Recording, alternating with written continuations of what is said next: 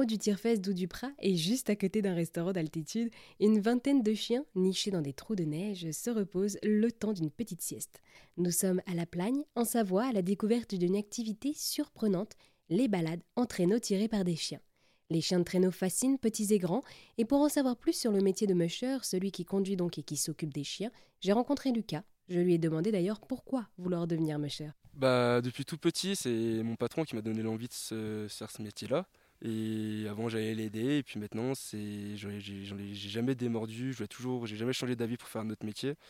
Et ce métier-là, pour moi, c'était important de le faire comme c'est un métier passion. J'adore les animaux. Depuis petit, je, vis avec des animaux. Là, c'est un pur bonheur de se lever le matin pour aller travailler avec les animaux, aller donner ma passion euh, aux autres, même aux clients. Euh, c'est vraiment que du bonheur de faire un métier euh, comme ça. Et surtout travailler aussi dans un cadre exceptionnel parce qu'autour de nous, on a les montagnes qui sont juste magnifiques finalement. C'est ça, euh, le, lieu où on est nous permet d'avoir une belle vue sur tout l'ensemble de la plagne. Derrière, là on le voit pas, mais derrière on a aussi le Mont Blanc qu'on peut voir.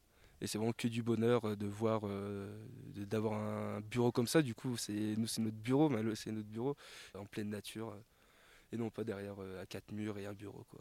C'est vrai que ça fait rêver. Et alors, dernière question, qu'est-ce que vous faites du coup le reste de l'année lorsque vous ne faites pas du, euh, chien de traîneau euh, sur la neige? Bah, On a aussi les hors-saison qui sont euh, après la saison, on veut dire de, début mai, fin juin, début juillet. Là, les chiens sont au repos, du coup, on les soigne s'il y a besoin. On leur fait voir un ostéo aussi pour voir s'il n'y a pas de, soucis. Et après, on, on, répare le matériel et on prépare aussi la saison d'été qui va arriver. On propose aussi des activités pendant deux mois. Et après, on a la, hors-saison euh, entre euh, septembre et mi-décembre pour euh, reposer les chiens et les réentraîner un bon mois et demi avant la saison. Eh bien, merci beaucoup, Lucas, pour avoir répondu à mes questions. Mais avec grand plaisir, je vous en prie.